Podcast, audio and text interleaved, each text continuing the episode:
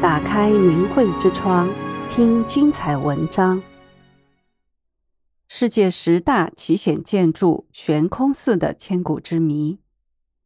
二零一零年十二月，美国《时代》杂志评选出世界十大最奇险建筑，山西横山悬空寺入选。这个寺庙曾在武侠小说《笑傲江湖》中出现过，诗仙李白云游到此。也被奇景所震撼。悬空寺坐落在中国山西省大同市浑源县北岳衡山的金龙峡，始建于北魏晚期，后经、元、明、清各代均有修缮。前人以“面对衡山，背倚翠屏，上载威严，下临深谷，凿石为基，就岩起屋”。结构惊险，造型奇特，来概括介绍悬空寺。在半山腰建筑寺庙，实乃超凡之作。悬空寺以其玄妙的特点，蕴满古今建筑史。无论是从它的设计构思，还是它的建筑构想，它的大胆、奇巧、无畏，都让人惊目不已，慨叹不尽。悬空寺有大小殿宇台阁四十间，楼阁间以栈道相连。游客踏上栈道，就会不约而同地提起脚跟，屏住呼吸，小心翼翼地踩在木板上，生怕一步踩中，寺就塌下去了。然而，尽管脚下吱吱作响，贴在岩石上的楼台却岿然不动。此处三势陡峻，两边是直立百米，如虎劈刀削般的悬崖，只是中间略有凹曲之处。悬空寺就把握了这仅有的落脚点，而建在悬崖之中，绝壁之上。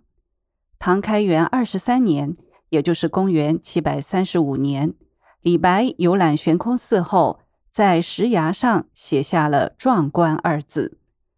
明代大旅行家徐霞客称悬空寺为“天下巨观”。在过去的一千五百年间，悬空寺曾遭遇无数次的地震，甚至就在二十年前，这里就曾发生过瑞士规模六点一的大地震。但是悬空寺并没有因为地震而毁损，没有地基的建筑物怎么能够抵抗地震和翻滚而下的石块呢？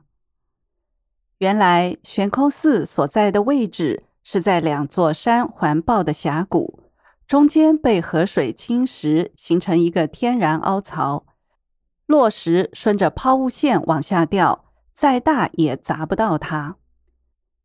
另外，悬空寺纯粹是木造建筑，寺庙建筑中的榫卯结构被称为弹性结构。它能随着地震而有弹性的摇晃，从而非常有效地缓冲地震带来的冲击。这是一种十分精妙的减震设计。这一特性正是悬空寺在历次天灾中能幸免于难的主因。那么，悬空寺又如何仅靠几根立柱度过了一千五百年呢？原来，这几根立柱是后人硬加上去的装饰品。实际上，支撑悬空寺是寺庙下方的二十七根横梁。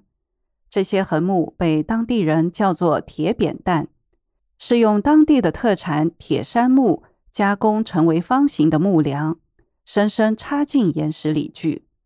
横梁在打入山体前，会先劈个口，插进三角楔子，横梁被楔子撑开，就此牢牢固定，怎么摇都拔不出来。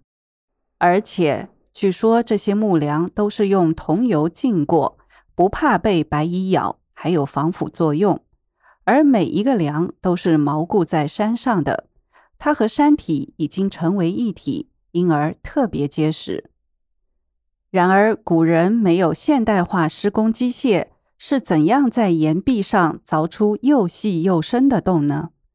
古人也没有混凝土浇筑技术。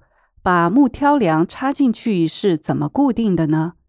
而且这些还是在八九十米的高空中操作的。围绕这些谜题，人们进行了多种推测，却终难自圆其说。无论从建筑艺术还是建筑技术上看，悬空寺都令人叹为观止，给世人留下了一个千古之谜。悬空寺究竟为何人所建，至今仍是个谜。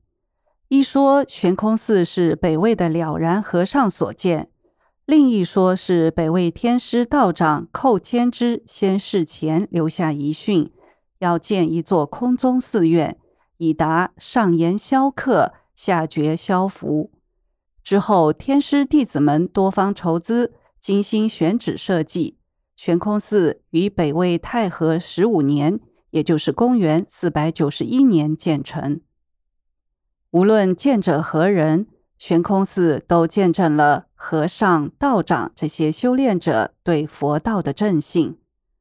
从这个角度来看，佛道修炼者也是掌握科学真知的人，这座玄妙之寺必将像灯塔一样照亮人们的心田，激励人们对未知领域的探索。订阅明慧之窗，为心灵充实光明与智慧。